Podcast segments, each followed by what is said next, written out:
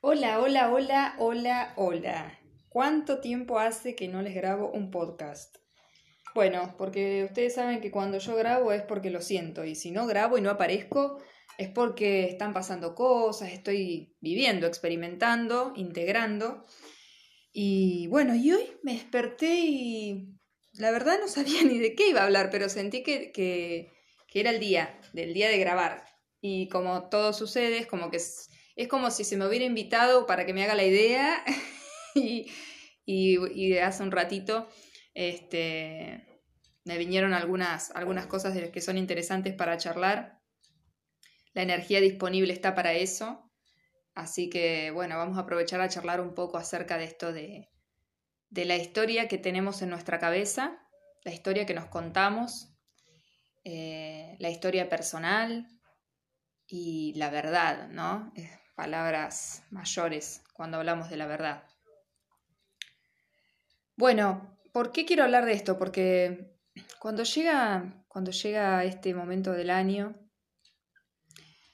eh, es un momento que para nosotros, por cómo, cómo el ser humano ha ordenado, organizado el tiempo, es un cierre de ciclo y llega diciembre y pareciera que se nos viene todo el peso del año encima en cuanto a lo que no pudimos gestionar, a lo que no salió, a lo que estamos todavía procesando, todo lo que se nos acumuló. Eso es porque todavía nos falta mucho quizás para vivir en presente y estar como siempre en cero, ¿no? Siempre acá. Este...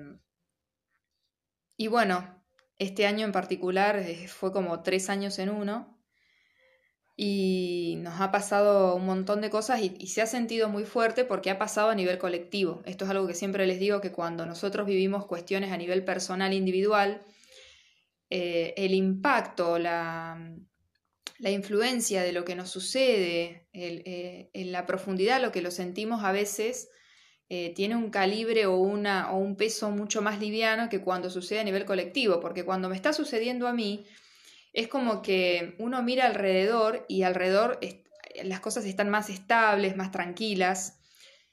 Sin embargo, cuando es como que uno tiene de dónde agarrarse o a dónde mirar y, ver un poco de, estabilidad, de tranquilidad y de, y de calma. Pero cuando eh, me, ocurre a nivel personal algo importante, que además eh, está pasando a nivel colectivo, a donde yo veo, veo caos, veo eh, caídas de estructuras, veo mm, cuestionamientos, eh, cosas que salen a la luz. Bueno, hay un montón de cosas de las que podemos charlar hoy. Creo que por un lado es esto del relato, ¿no? Este relato, esta historia, esto que nos decimos, estas creencias, y por otro lado también esto de las luces y las sombras. Esto tiene que ver mucho este, con, lo que, con, con, el clima de este momento y con, con, lo que se está trabajando a nivel, digamos, si yo lo hablo a nivel astrológico, estamos trabajando los nodos, nodo norte y nodo sur, nodo norte en Géminis, nodo sur en Sagitario.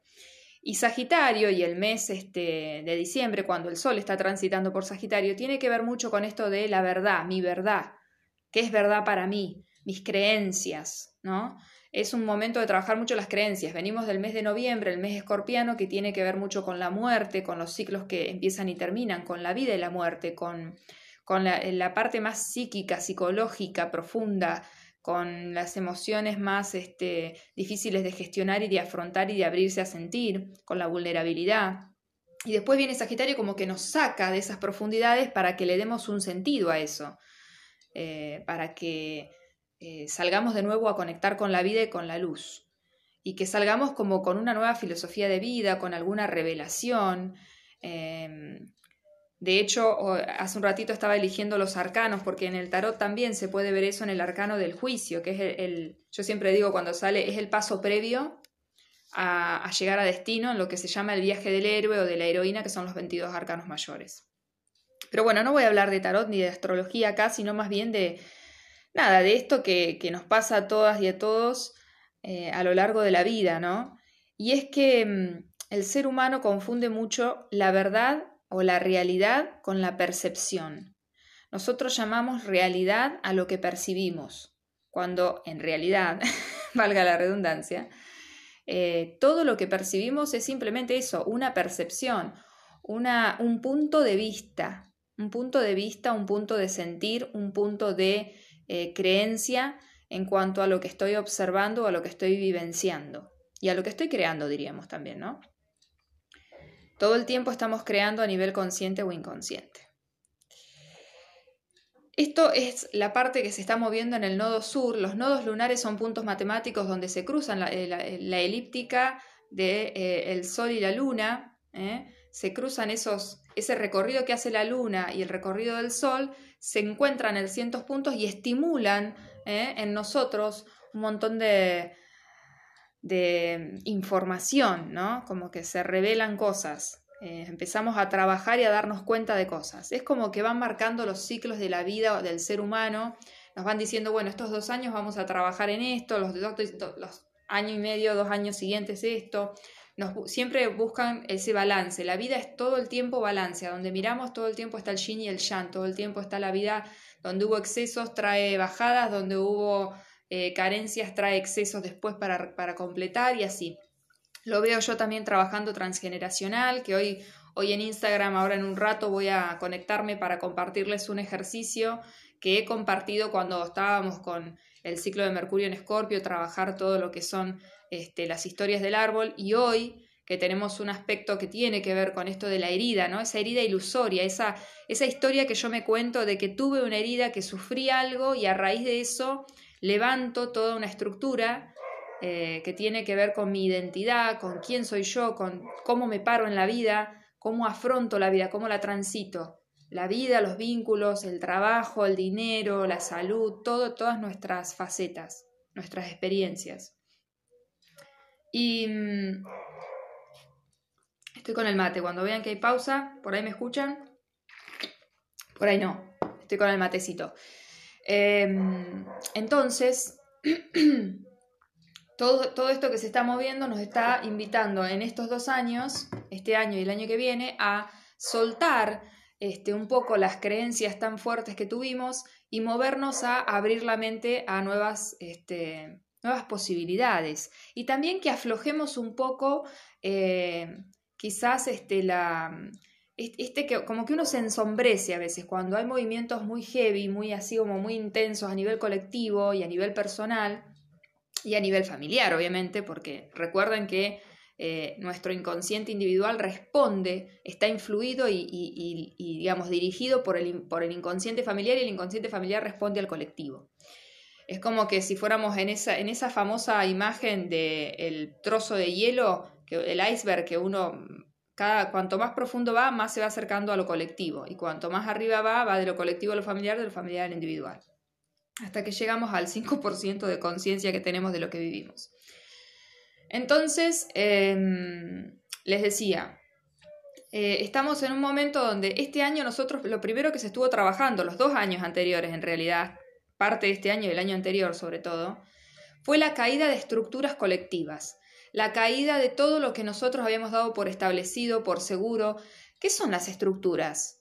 Bueno, son como yo les, llamo las torres de seguridad que construimos una vez que salimos de, adentro de la panza de mamá y que queremos recrear de alguna manera esa seguridad, esa estabilidad eh, emocional, eh, de, sustentable en cuanto a, alimento, a supervivencia, ¿no?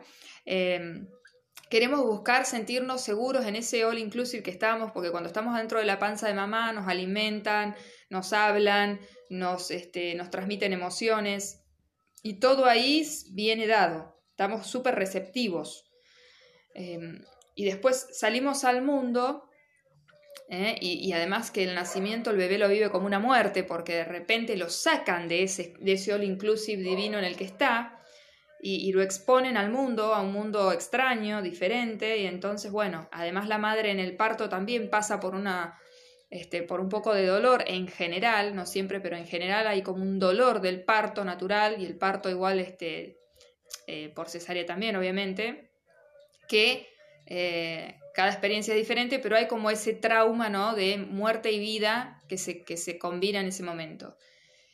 Y entonces es como algo inconsciente que hacemos, buscamos todo el tiempo estabilidad, eh, seguridad, eh, saber dónde estamos como pisando, ¿no? ¿Dónde está, dónde está el piso? ¿Dónde está, a dónde, ¿De dónde me agarro? ¿De dónde me sostengo?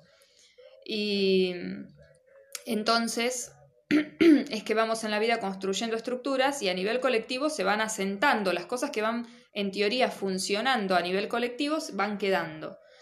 No, funcionan nunca para todos y todas, ¿eh? funcionan para la mayoría, así nos vamos moviendo. Y se van asentando esas bases hasta que eh, esas bases empiezan a hacer un condicionamiento. Yo siempre hago la comparación con algo muy, muy este, burdo, muy de la vida cotidiana, que es cuando uno se va creciendo de chiquito y se compra una remera y ama la remera esa y la usa y la usa, pero llega un momento que la remera no me tira de acá de la sisa o, el cuello me, me ahoga, porque eso es lo que nos pasa con las estructuras que creamos y además que como el ser humano tiene ese apego, todo el tiempo nos apegamos a lo construido, a lo que integramos, este, nos falta un poco más de fluidez en la vida, ¿no? de de ir confiando en algo más interno, más sutil. ¿eh? Siempre buscamos como en el afuera poner estructuras. Y cuando digo el afuera no digo concretamente en la materia, en el afuera digo en los vínculos, en un trabajo, en una profesión, en, en una experiencia, en una forma de vida, en una forma de alimento. O sea, en cualquier cosa estamos todo el tiempo queriendo crear eso que no, es, no digo que esté mal, sino que digo que lo que nos, nos, pasa también es que eh, generamos como una especialidad, un vínculo especial, una relación especial con eso y después cuando toca evolucionar, ¿por qué? Porque ya nos está diciendo que tenemos que buscar más espacio, buscar estructuras diferentes, más flexibles o más grandes o más amplias que nos permitan seguir creciendo y seguir evolucionando, estamos muy agarrados a lo que, a lo que construimos y no funcionó. Entonces, tenemos que entender que va a haber tiempos, ciclos, como es la vida, donde encontramos una estructura, construimos una estructura, asentamos esas bases, este, y, bueno, y, ahí nos vamos desarrollando, sintiéndonos seguros, estables, como con cierta estructura, hablando de eso. Ahora, después, ¿qué pasa? Cuando ya empezamos a sentir limitación, condicionamiento, eh, como que todo es forzado, todo cuesta, como, bueno, algo está llamando a que eso que funcionó en un momento, yo tengo que comprender que dejó de funcionar en el ahora y que es momento y es una invitación a que empiece a ir soltando esa estructura para poder tener el espacio libre, el vacío famoso, que yo digo que más que vacío es un espacio libre y, y que se está liberando para que nazca algo nuevo Em, para después poder ir conectando con unas nuevas estructuras, unas nuevas formas de eh, seguir este, creciendo y, evolucionando. Este año hemos tenido a nivel colectivo, desde el año pasado, como les decía, este, nodo norte en cáncer, nodo sur en, Capricornio, y esto era, ya sé que dije no hablar de astrología, pero es como que para quien entiende de eso le va a servir mucho de, de guía. Es movernos, una energía para movernos hacia el hogar, lo familiar, nuestros, nuestros vínculos, qué nos está pasando con la parte emocional, con lo vincular, con, con lo que nosotros consideramos hogar, porque el ser humano va evolucionando y lo que antes era familia, hoy esa palabra fue mutando, lo sabemos todo, la estructura familiar, por ejemplo. ¿Qué pasa? Eh, esto es como hablar de la forma y el fondo, la forma y el contenido. El contenido ¿eh? como en constelaciones familiares también, el orden y el amor. Es, es importante el orden ¿eh? del amor. El amor es el contenido, el amor es, es el, cáliz de vida, ¿no? Es como la esencia nuestra, somos amor. Necesitamos un orden en ese amor para que ese amor eh, de alguna manera fluya. Esto es como darle un cauce al río, ¿no? El agua es el amor, el agua es ese ese nodo norte en cáncer, el agua es ese cauce, esa esencia que somos y necesitamos la estructura, la guía, el camino ¿eh? Eh, para que podamos de alguna manera dirigirnos, tener un sentido, avanzar y, realmente hacerlo con fuerza. ¿ok? Si se desparramara el agua para todos lados, quizás ese río no podría ir con la fuerza que va y con la energía que va dirigido a una misma dirección. Entonces, la vida es un río, lo escuchamos millones y millones de veces, ¿no? Y sí, y toca ir avanzando. Entonces, em, hemos tenido un año y medio de eh, ver cómo las diferentes estructuras sociales, culturales, colectivas, vamos a decir, nos fueron demostrando que ya les había llegado su tiempo y que ya no estaban pudiendo darnos aquello para lo cual el ser humano lo había creado, lo había eh, levantado, por decir así, lo había eh, sembrado. Y entonces eso no es una mala noticia.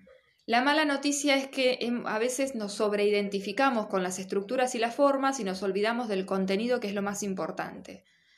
Entonces, eh, simplemente cuando llegan esos tiempos, son tiempos de caos, porque del caos nacen las estrellas, como se dice, y es tiempo de entrar en contacto con, con, esos ciclos de vida de que son los ciclos de muerte, más bien, ¿no? Con ese momento en la vida donde uno tiene que soltar, Escuché una frase hace poco que decía, la vida es aprender a despedirse, aprender a decir adiós todo el tiempo. Y es cierto, todo el tiempo la vida nos está trayendo momentos donde aquello que disfrutamos, aquello que intercambiamos, aquello que compartimos cumple un ciclo y hay que dejarlo ir para que podamos, pueda eh, venir lo nuevo. Entonces, eh, simplemente la práctica, yo creo que lo más importante del ser humano es eh, aprender o recordar más bien o desaprender el apego ese así como el sobreapego, ¿no? Porque el apego sano es bueno para mí, mi punto de vista, hablando de puntos de vista. Eh, yo creo que no tenemos que ir a ningún extremo, ni el desapego, ni el apego total, sino una, un sano apego, una, una mezcla entre comprender que nos vinculamos y el vínculo no necesariamente es una soga que me ata, el vínculo es como un puente que conecta Em, dos, energías, dos experiencias, dos pensamientos, dos, eh, dos, experiencias diría más que nada, ¿no? Entonces, em, el comprender eso hace que cuando llegan esos tiempos uno ya vea que, bueno, ok, esto está dejando de funcionar, cumplió su ciclo, dar las gracias, honrar. Son tiempos de eso, de honrar y dar las gracias a lo que fue, a lo que nos dio, a lo que se vivió. Y también eso es muy importante para que podamos después pasar a la etapa también de Em, de integrar, de, bueno, ¿qué fue todo eso? ¿Qué, qué aprendí? ¿Qué recursos me dejó? ¿Qué eh, conciencia me dio? ¿Eh? Ahora soy más consciente de qué, gracias a esta estructura que viví, a estas formas que experimenté y a este mismo también dejar ir. ¿Ok?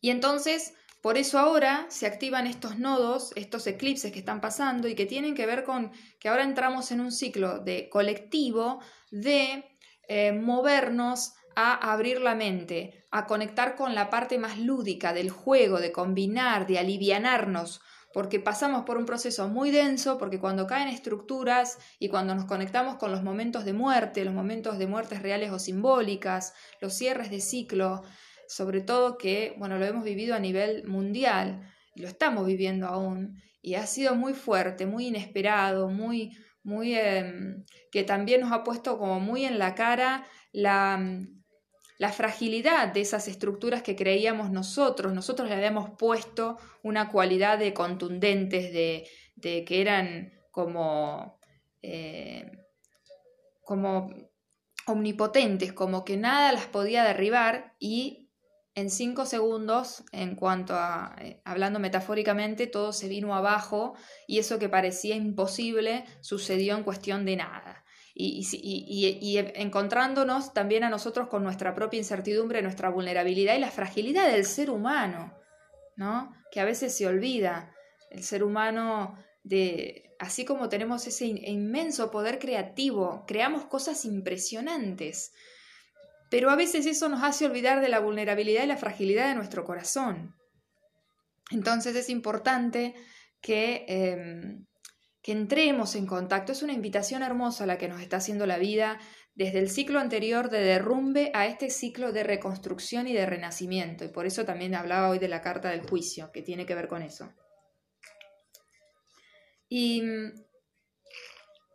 entonces ahora yo pensaba antes de, conectarme, estaba pensando un poco siempre, como les digo, yo eh, lo asocio mucho con los, con los astros como símbolos de, ¿no? Y como para nombrar, por decir así las cosas. Entonces estaba pensando eso, digo, claro, hay una invitación, estuvimos trabajando como de, afuera hacia adentro, estamos yendo, ¿no? Primero es como un derrumbe de todo lo que hemos construido, proyectado en la realidad, entre comillas, en lo que vemos, ¿no? En el mundo de la 3D, y estamos yendo hacia esa 5D, hacia esa, esa parte más sutil, porque ¿dónde están las raíces de todo eso que veíamos construido funcionando en nuestra realidad, entre comillas? Está adentro, ¿dónde nace todo lo que vemos en la parte material? En una idea, en una creencia.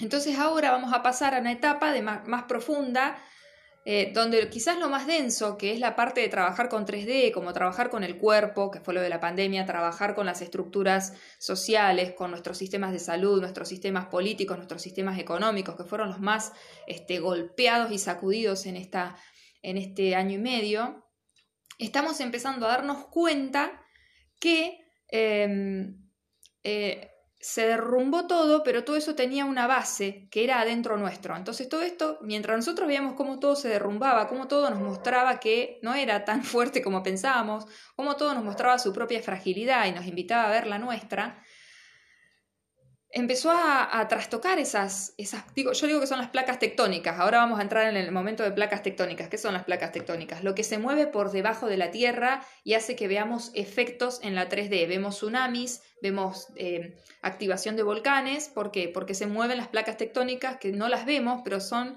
las, que, las bases de todo lo que se sostiene en la 3D del mundo. Bueno, ahora estamos como yendo a un momento, a un tiempo, un año y medio, donde se van a mover las placas tectónicas y van a encontrar un nuevo orden. un nuevo, eh, digo nuevo orden, pero que hay tanto tema con el nuevo orden mundial y todo eso que no quiero que lo asocien con cualquier cosa. Un nuevo, un reordenamiento, es como barajar y dar de nuevo. ¿eh? Un reacomodamiento y una transformación, porque todo esto que nos fue sacudiendo hizo como, eh, vieron, es como presión, bajo presión el carbón se convierte en, diamante, fue como ese caldeo, ¿no? Ese, ese, ese, sacudir y mixiarnos y darnos cuenta de que todo eso que está para nosotros tan agarrado, tan imposible de mover, en realidad nada que ver, todo es súper em, flexible. Nosotros tenemos la creencia, porque eso nos da seguridad, una seguridad ilusoria, una, seguridad de, una, ilusión de control, de que las cosas son como así como que inamovibles, y sin embargo no lo son. Demostrado quedó. Por lo tanto, eh, conectar con esa flexibilidad, con esa fragilidad, con esa vulnerabilidad, con ese fluir de la vida, con esa, esa, ese aparente, ese cambio constante, ¿no? En teoría. Eh, Bueno, nos muestra eso, de que estamos en una experiencia humana, material, donde eh, nos tenemos que dar cuenta que lo que es aparentemente como la física cuántica, ¿no? que es esta mesa que estoy tocando, que ustedes sienten el ruidito, estas sillas que veo, en realidad no son nada. Cuando miramos con el microscopio vacío, vacío, vacío, vacío, pero ¿cómo puede ser? Yo las toco y las siento y siento que no puedo traspasar con mi mano porque es el choque de los electrones, bla, bla, bla, que genera el efecto, la sensación de que eso es así como contundente. Bueno, eso es lo que nos pasa a nosotros con nuestra realidad y con esto que yo les decía al principio. Nos confundimos eh, que, de que lo que estamos viendo es la verdad que, no, o la realidad. Y en, y en realidad, hablando de realidad, es simplemente una proyección. Entonces ahora vamos a ir a ese movimiento, como les decía, de soltar la raíz de todo lo que hemos visto que se fue derrumbando eh, en, el, en el mundo. Esto es como limpiar un terreno y no haber sacado las raíces. Ahora vamos a terminar de sacar de raíz, es decir, vamos a trabajar creencias, vamos a tener una invitación a soltar y poner en cuestionamiento todo. ¿Para qué? Para, para crear algo nuevo. Esto no quiere decir que, bueno, ahora todo lo que yo creía, todo no, es, mentira o, todo tengo que soltarlo y me tengo que... No, no, no necesariamente. La idea de la evolución es que vayamos quedándonos con lo, con lo verdadero, con lo que nos sirvió, con el aprendizaje, con los recursos y que soltemos todo lo demás. Entonces, ahora vamos a ver cómo eh, salen ¿no? a pantalla las creencias. ¿En qué creemos? ¿Mm? ¿Cuáles fueron las bases de esas estructuras que se cayeron? Y entonces vamos a poner en cuestionamiento esas creencias. Y entonces en ese cuestionamiento vamos a encontrar una nueva, entre comillas, verdad. Una nueva percepción de la realidad y de nosotros mismos. Y de ahí, en más, ¿eh? que está la invitación a movernos, ¿eh? A abrir la mente, a, como les decía, a alivianar un poco, porque cuando entramos en estos procesos de derrumbe, de destrucción y qué sé yo, es como que el ser humano entra en pánico, conecta con emociones densas, eh, conecta con la incertidumbre, entonces salta a querer controlarlo todo, eh, puede llegar a echar mano de cualquier tipo de recurso contra de sentir un poco de, que está en control de la situación. Em, puede, la verdad, puede a nivel emocional y mental, puede sacudir muchísimo a un nivel muy denso y nos desconecta de eh, la sintonía de la vida que es liviana, confiada, serena, eh, eh, lúdica, del juego, ¿no? de la risa, del humor, y, un poco este año quizás llegamos a diciembre con, caras de, que estamos tomándonos demasiado en serio, digámoslo así. Y por eso todo esto nos está invitando a que no nos tomemos tan en serio y a que conectemos con el juego, y a que conectemos con la vida, y a que conectemos con ese, esa esencia vital, que es ese río que va, va moviéndose, va jugando, va cambiando, va transitando distintos escenarios, por decir así. Va pudiendo experimentarse a sí mismo de diferentes maneras, para que entendamos de que nada está escrito en piedra, como digo muchas veces cuando hablo con mi hermana más grande. Nada está escrito en piedra. Así que em, algo que nos pasa también, y por eso vamos a volver a la, hablando de raíces, al inicio de este, de este podcast, y es que incluso me ha pasado en, estas sesiones que he tenido últimamente, que mm, para, para empezar a, ver algo diferente, para empezar a cambiar nuestra realidad, tenemos que darnos la posibilidad de poner en cuestionamiento lo que nosotros llamamos mi historia. Esto fue lo que pasó. Esta es mi familia.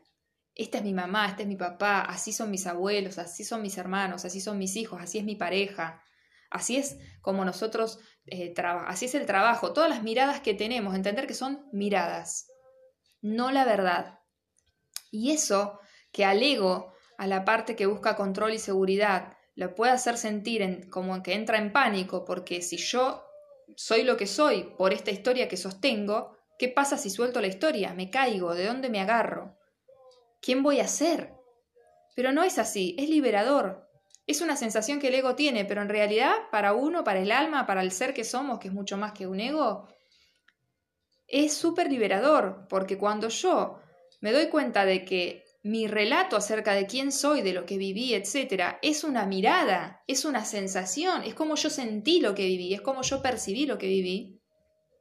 Ahí me doy cuenta de que soy libre. No dependo de eso, no dependo de una mirada.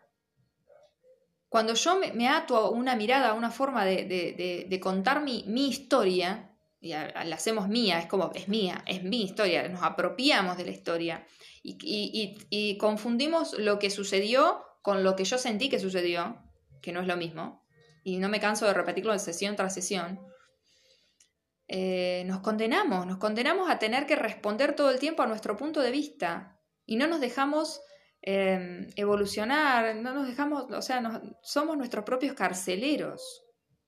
Entonces es súper interesante y súper importante em, que nos demos la chance de, de cuestionar en el sentido de decir, por lo menos reconocer, yo siempre digo, por lo menos reconozcamos esa diferencia.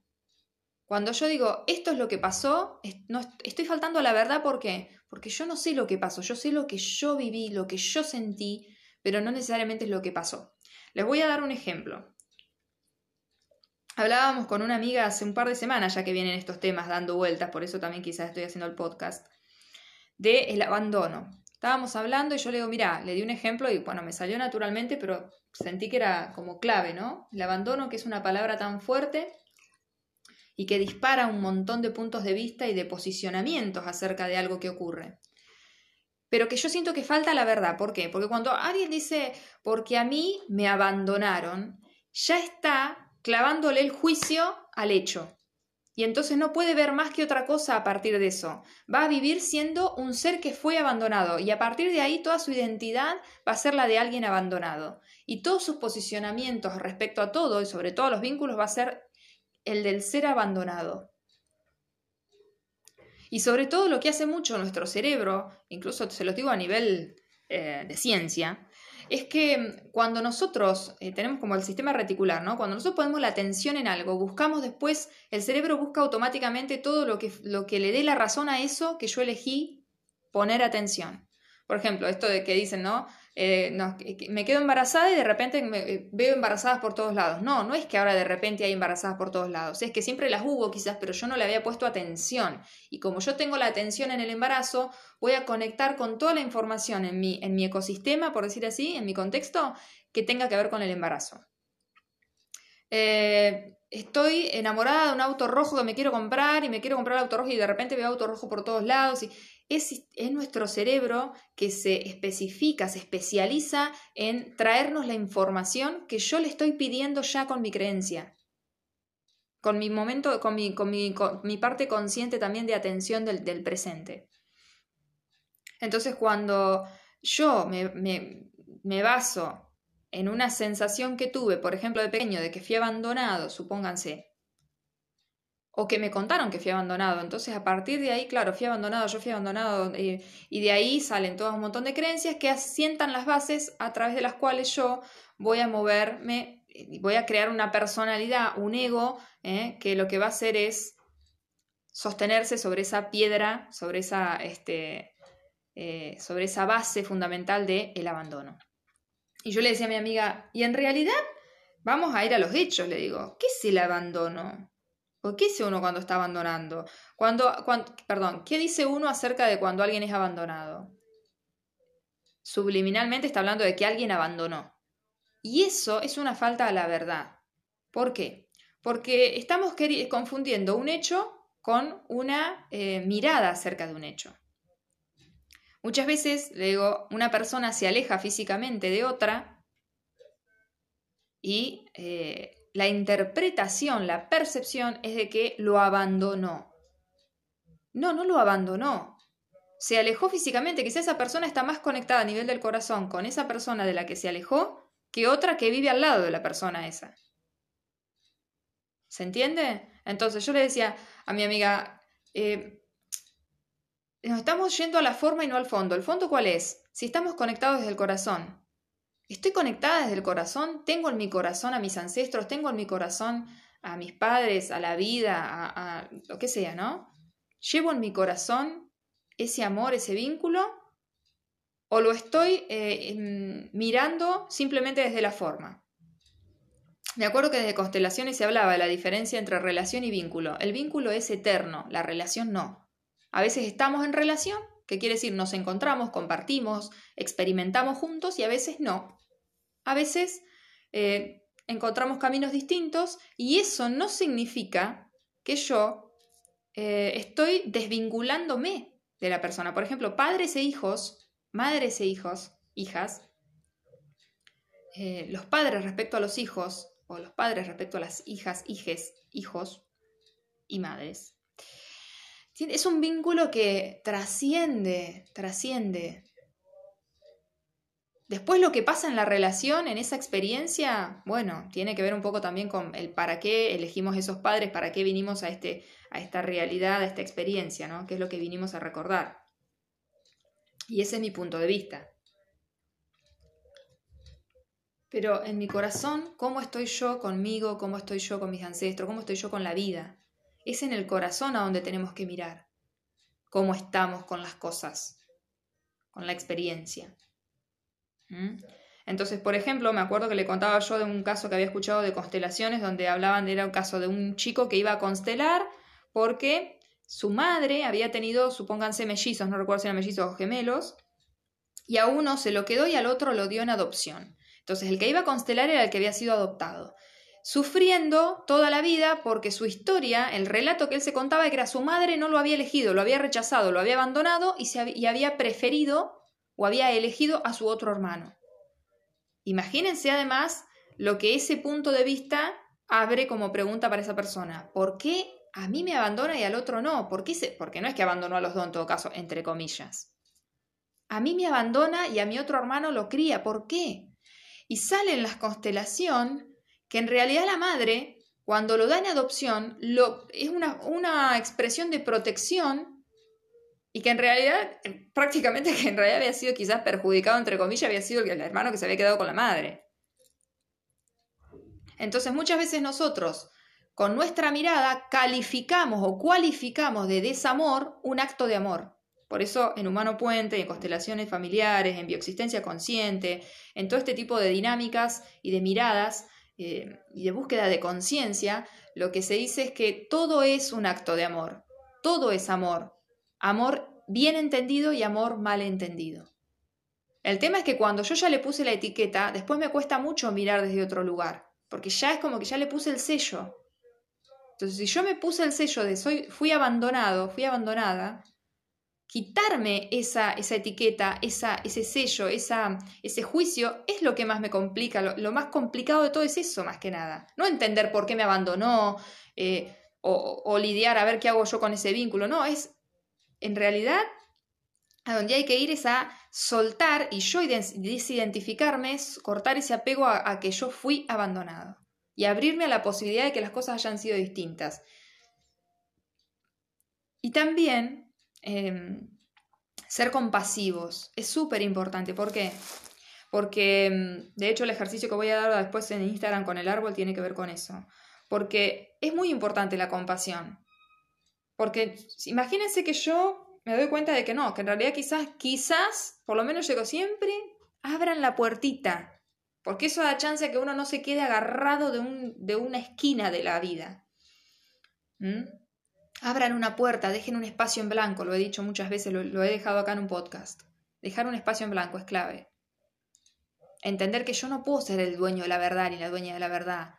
¿De qué verdad? Si la verdad se construye de todas las miradas infinitas, que de todas las experiencias, incluso en la propia vida de uno, uno, la verdad de uno va mutando en el mismo punto de vista va mutando, porque nosotros vamos mutando, porque vamos creciendo, nos vamos dando cuenta de cosas, vamos cambiando la percepción. Ahí les voy a dar otro ejemplo de eso, pero bueno, no me quiero ir del tema. Imagínense que yo digo, ok, capaz que quizá puede ser que no haya sido abandonada, quizá no me abandonó. Entonces me abro. Cuando yo me abro, cuando yo planteo, ya tengo esa disposición, digo yo, por eso digo siempre que es más importante hacer buenas preguntas que encontrar las respuestas. Cuando me abro esa posibilidad, pareciera que la vida de repente me trae la información que yo parecía no poder encontrar. Porque primero tengo que estar dispuesto a ver, como dice un curso de milagros, para que venga la visión, para que venga la verdad, para que venga la, información. No puedo tener una revelación si no me reconozco primero que, eh, que hay otras posibilidades, otras miradas en la vida. Una vez que hago eso, por eso les hablaba de la compasión, es muy probable que también el ego que haga caiga en el juicio, es decir, me quiero matar, toda la vida me moví desde este lugar de que fui abandonada y ahora no es así. Quizás no es así, entonces quizás yo toda la vida estuve a la defensiva en mis vínculos, quizás toda la vida me sentí una víctima, quizás toda la vida estuve acusando a alguien que en realidad tuvo un acto enorme de amor conmigo.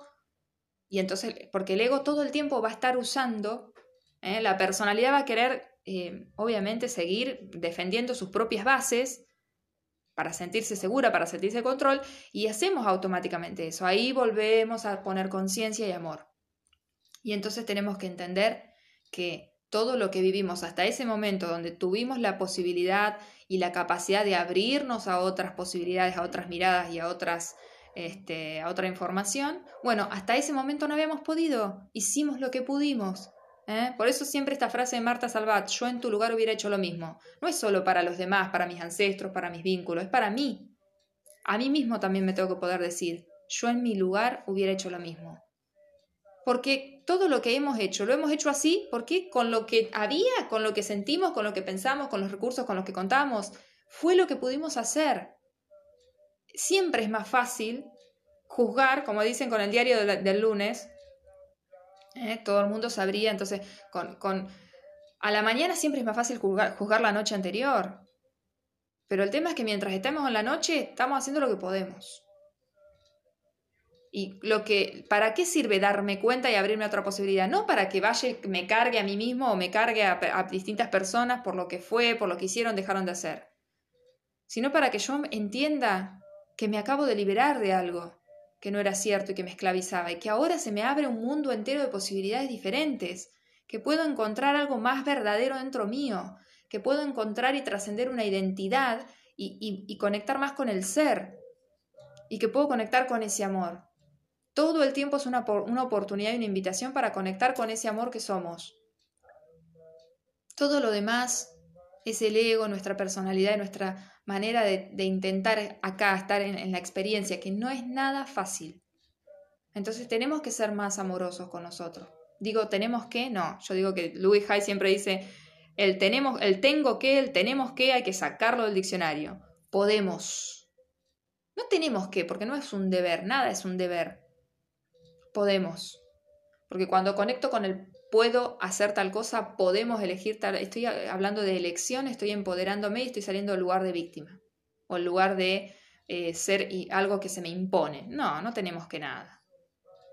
Por eso somos libres y somos los únicos que nos, que nos encarcelamos. Y vuelvo a decir, cuando me reconozco que me encarcelé, que fui mi propio carcelero y mi propio esclavo, no necesito cargar con, o sea, cargarme, cuando llego a cargarme es como eh, darme con un caño, juzgarme, ser súper exigente. No, no. Simplemente eso, ahora me doy cuenta, entonces ahora lo que puedo hacer, lo mejor que puedo hacer por mí es disfrutar y agradecer que me acabo de liberar que acabo de soltar algo que me estaba ahogando, porque me mantenía, como digo yo, en una esquina de la vida, sin poder disfrutar de todas las posibilidades que hay en la vida. Estoy renaciendo. Y eso es lo que nos va a pasar a nivel colectivo. Todo lo que nosotros creíamos que era así, había sido así. Tengamos mucho cuidado cuando nos apasionamos por un punto de vista porque es probable que eso nos deje ciegos con respecto a todo lo demás. Y esto también no quiere decir que no nos comprometamos con algo. Pero ojo con qué nos comprometemos también. ¿Mm? Y además recuerden que cualquier punto de vista que no, nos, que no nos ayuda a acercarnos un poco más a la paz que tenemos dentro es peligroso, nos lleva a un ciclo destructivo. Entonces, conectemos con la vida todo el tiempo que podamos, con ese amor. Y todo donde, todo, todos los lugares, todas las mira, todos los espacios, experiencias, vínculos donde, los, donde yo veo juicio. Cada vez que juzgo, al menos pónganle un signo de interrogación al final. Cuando, por ejemplo, pasó lo de Maradona, em, yo escuché cada, cada expresión acerca de Maradona y de la vida de Maradona, ¿Cómo podemos creernos nosotros con el derecho de juzgar a alguien? Sea Maradona, o sea, no sé, el señor que vende diario en la esquina, o sea yo, o seas vos. ¿Por qué? ¿Por qué? ¿Para qué? ¿Para qué? Esa, creo que ahí está la, la, la clave. ¿Para qué juzgamos con tanta pasión, para bien y para mal? Son experiencias si no tomamos la experiencia de ese Diego Maradona que impactó a nivel mundial para darnos cuenta de algo, dejémoslo donde está. Dejémoslo que descanse en paz. Que lo único que hizo fue dejar el cuerpo, como digo yo siempre. Está más vivo que nunca. Pero ¿qué nos mostró la experiencia de Diego Maradona? ¿Qué movió en nosotros? ¿Quiénes somos nosotros para andar juzgándolo? haya hecho lo que haya hecho. Él, Hitler y los peores del mundo fueron las personas que también a través de su experiencia le pusieron en la cara al mundo el mundo que hemos construido. No estamos afuera de ese mundo, de esa experiencia, de ese tipo de, de formas de vivir. Son parte de lo que hemos creado, son el efecto, son la consecuencia de nuestras creencias y nuestras bases colectivas. Y además, em, qué obsesión también con, encontrar lo malo. Y que eso, o sea, o, solo miro lo malo o solo miro lo bueno. No. Diego y todos nosotros y nosotras somos todo, somos, somos, somos toda la luz que podemos ser y somos toda la oscuridad y toda esa esclavitud que les digo de que les estoy hablando, somos nuestros propios carceleros, somos nuestros propios asesinos, somos nuestros propios horrores, somos nuestra propia em, corrupción, somos nuestra propia eh, manipulación y todo lo que estamos viendo quizás este, a nivel así más, más grande, ¿no? En la proyección colectiva. Cuando se muestra la sombra en lo colectivo, no es tiempo de juzgar. Si no nos seguimos metiendo en la misma rueda y la seguimos potenciando, es tiempo de ver, de observar, de soltar un punto de vista y decir, ¿y esto qué hace en mí? ¿Qué me genera? ¿Qué pienso yo cuando veo esto? ¿Qué siento? ¿A dónde lo siento? ¿Y qué hay debajo de esto que yo creo? ¿En base a qué creo esto? ¿Me doy cuenta que estoy eligiendo creer algo, eligiendo ver esto de esta manera y que puede haber un montón de otras? Porque eso es súper clave, súper. Entonces, estamos en un tiempo, se va a abrir un año y medio donde tenemos la posibilidad, no solo a nivel colectivo, sino que además cuando pasa a nivel colectivo, como les decía, así como lo mismo con el derrumbe de estructuras, también como vamos a entrar en ese ciclo colectivo, vamos a ver que en general vamos a tener un cuestionamiento, un poner sobre la mesa de nuevo eh, un montón de cuestiones bases fundamentales de la sociedad, de lo colectivo, para que nos replanteemos la forma de vida, para que nos replanteemos nuestras estructuras sociales, colectivas, económicas, políticas, culturales, para que nos, pongamos en cuestión el mundo, el mundo del que tanto hablamos, que somos, que no viene caído de, un meteorito. Y a partir de ahí se va a poner en cuestión toda la parte familiar. A partir de ahí tenemos la posibilidad de poner en cuestionamiento y mirarnos y, también replantearnos como en, en, cuanto a la vida personal. Esa misma verdad que va cambiando a lo largo de la vida por las mismas etapas de la vida y porque también vamos descubriendo que quizás algo que creíamos de niños cambió en la adolescencia, cambió en la, en la juventud, cambió en la adultez y llegamos a la madurez con, con otro tipo de luz sobre la vida, de mirada. Yo me acuerdo mucho de, y con esto quizás voy, voy a ir cerrando, me acuerdo mucho de algo que me quedó tan grabado de... Una vez, eh, yo creo que, creo que está, en, digamos, en mi juventud, o en mi adolescencia, no me acuerdo bien, pero tuve una charla con mi papá. Yo tenía una, un recuerdo, además que dicen eso, ¿no? Que la mente todo el tiempo este, va retocando los recuerdos. Entonces no, hay que confiarse tanto en lo que la mente recuerda y, dice haber vivido. Em, que yo tenía, un, yo tenía un recuerdo de unas vacaciones de mi papá que había sido como, eran idílicas. Y una vez hablando con mi papá, le hago alusión a esas vacaciones y mi papá me da una, una mirada de él como que él la había pasado, no para el traste, pero que la había pasado como que, no sé, no, la había, no era idílico para él, digamos. Como que había renegado un poco, la había pasado un poco mal. Y a mí fue como que de repente alguien me, me muestre otra forma de ver esa misma escena, ese mismo recuerdo, fue como, y de una manera tan distinta a como yo la había sentido. Y ahí fue eso, como esos momentos que uno dice, bueno, uno, uno va creciendo y, y va madurando y, esas mismas escenas van revelando distintas luces y distintas sombras. Y dije, wow, qué, qué triste un poco también pensé, ¿no? Ahora, eso que yo tenía visto como algo tan maravilloso, en realidad, ahora que mi papá me cuenta que la pasó tan mal, como que no me copa tanto. no un recuerdo tan feliz. Porque yo lo había visto a mi papá feliz, pero quizá era, mi felicidad puesta, ¿no? Que yo la proyectaba a mi papá. Yo la había pasado genial, pero quizá él no. Y hay que comprender eso que en, las escenas, en las experiencias, incluso nosotros mismos podemos habernos sentido de una forma y crecer y darnos cuenta de que esa, esa felicidad que recordamos no era tan feliz en realidad. O algo que quizá en un momento para nosotros fue horrible, la pasamos re mal, después nos damos cuenta de que fue gracias a Dios que pasó eso, que pudimos darnos cuenta de otra cosa. Eh, es hermoso lo que a mí me pasó, por ejemplo, con mi hermana más chica, que yo, ustedes saben que hablando de mi historia personal, eh, cuando fallece mi mamá, yo me hago cargo de mi hermana más chica y que tiene discapacidad.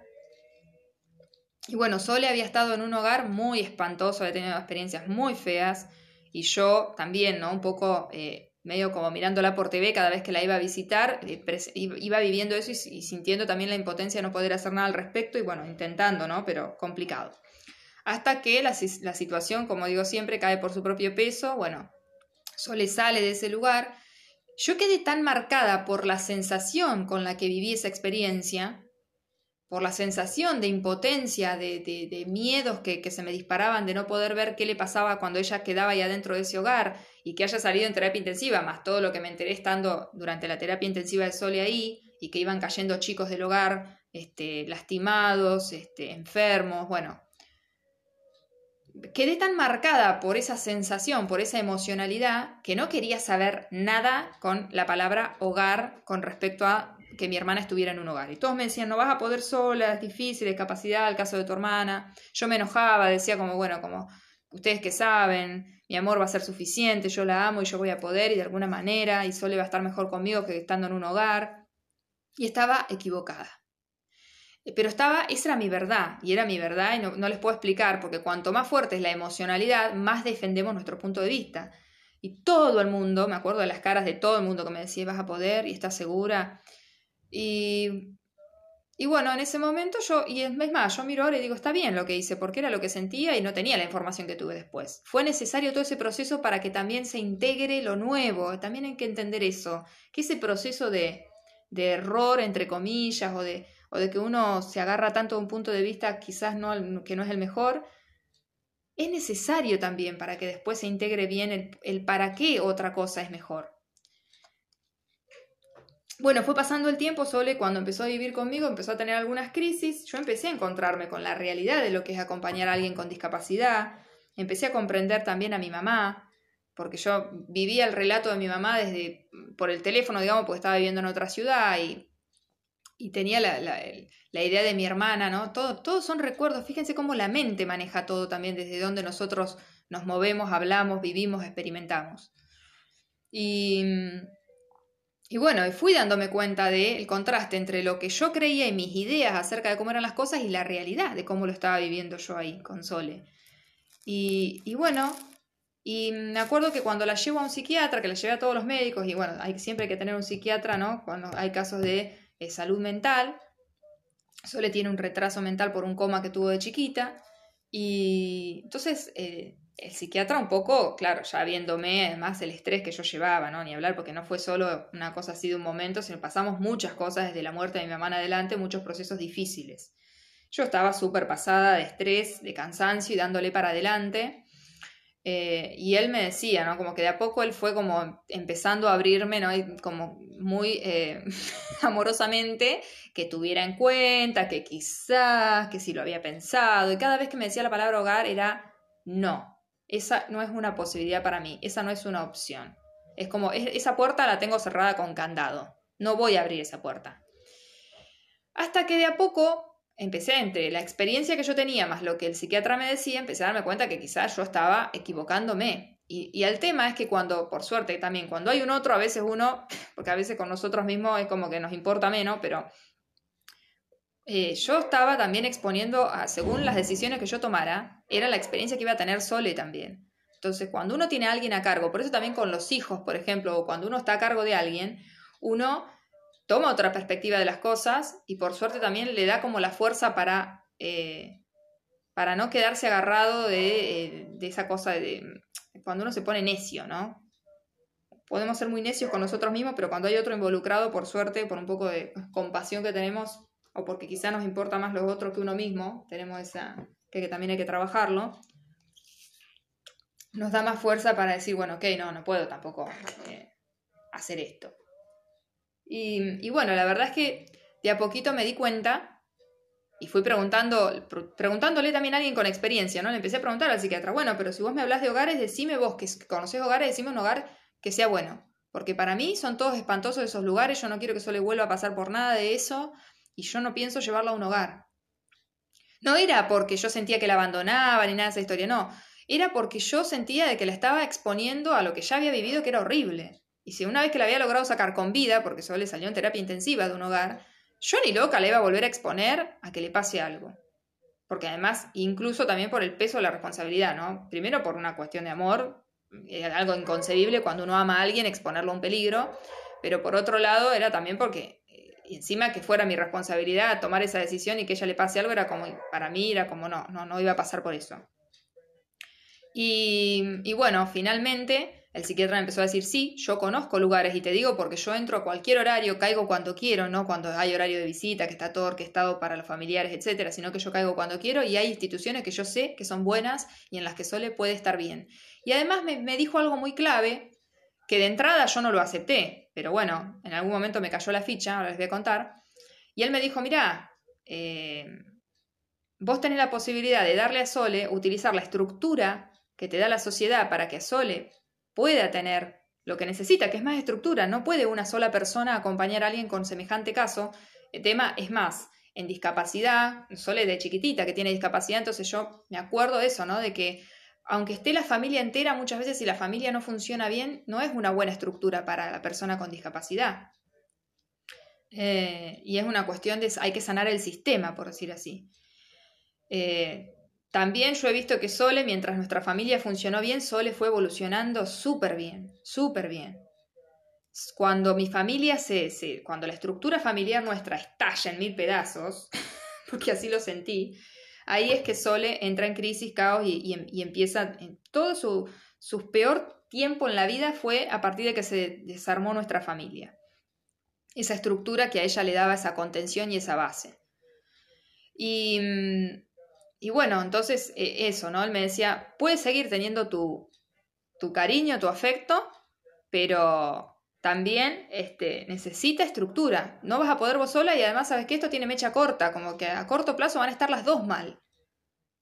Y bueno, cuando quise acordar, no me acuerdo bien ese proceso de seguir insistiendo y preguntando y preguntando y preguntando, empecé a tener en cuenta, empecé a abrir esa puertita, que había otras posibilidades, a que quizás no era solo el hogar que habíamos que, él me decía, cayeron en un hogar que fue de terror, pero fue como decir, tuviste mala suerte, por decir así, que yo no creo en eso, pero bueno, fue una creación del inconsciente de las peores, digamos.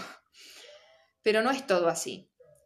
Entonces cuando empecé a abrir esa puertita, empecé a ver como que se expandía y se ampliaba mi horizonte, y un día me doy cuenta de que yo le estaba condenando a Sole a volver a vivir algo que yo ya había vivido y que la había desestabilizado tanto. Había perdido primero la presencia de mi papá, había perdido después la presencia de mi mamá cuando fallece, y ahora yo la estaba exponiendo a que tuviera de nuevo una nueva pérdida, que fuera yo, porque me di cuenta de que yo no era tampoco como esas estructuras invencibles y que a mí me podía pasar algo y ella quedaba otra vez sola y, y otra vez perdida en el universo. Entonces, ahí cuando me di cuenta de eso, de mi propia fragilidad, de que yo no iba a estar, quizá no podía estar para siempre para ella, que quizás incluso a mí me podía pasar algo antes que a ella, cuando me di cuenta de que yo también estaba en la ecuación y tenía que tenerme en cuenta, ahí, ahí dije, claro, estoy haciendo algo que nos pone a las dos en peligro, no solo a ella, que a las dos nos está haciendo mal y que encima la está condenando a ella a, a, a repetir la historia. Entonces ahí fue cuando comprendí eso de que ella necesitaba esa estructura que yo se la podía dar y también podía seguir estando con mi parte afectiva, que es lo más importante, dije, ahí me abrí completamente cuando comprendí, cuando fui como de a poco aflojando a mi ego, a que soltara ese punto de vista, que soltara ese miedo y a que comprendiera de que no era todo así, a salir del absolutismo, esos absolutos en los que nos metemos, y ustedes no saben la alegría y con la contundencia con la que solté eso, como si nada, solté ese punto de vista del que antes hubiera sido imposible soltarme automáticamente. Porque me, ¿Por qué? Porque me abría una nueva verdad, a un horizonte más amplio, una nueva realidad. Así que esa es mi invitación. Les cuento este ejemplo, y como le conté lo del abandono, como les cuento, para que ustedes hagan eso. No se agarren absolutamente a su historia y a su relato porque puede que la vida de ustedes haya sido completamente diferente a como la, la siguen viendo. Y eso los abre a que ustedes puedan experimentarse a ustedes mismos de una manera absolutamente distinta. Voy cerrando porque ya me están avisando que 60 minutos es lo máximo. Espero que les haya dejado algo eh, interesante ahí, una semillita para abrir una puerta para que se abran muchas otras. Y ahora voy a dejar en Instagram en arroba yo soy otro tú o arroba gaby.garcía elizalde con z. Eh, voy a dejar eh, grabado un vivo que voy a hacer ahora en un rato acerca de este ejercicio para empezar a soltar la historia familiar, porque es la manera de, de abrirnos la puerta a soltar la historia personal. Un abrazo enorme y que tengan un lindo fin de.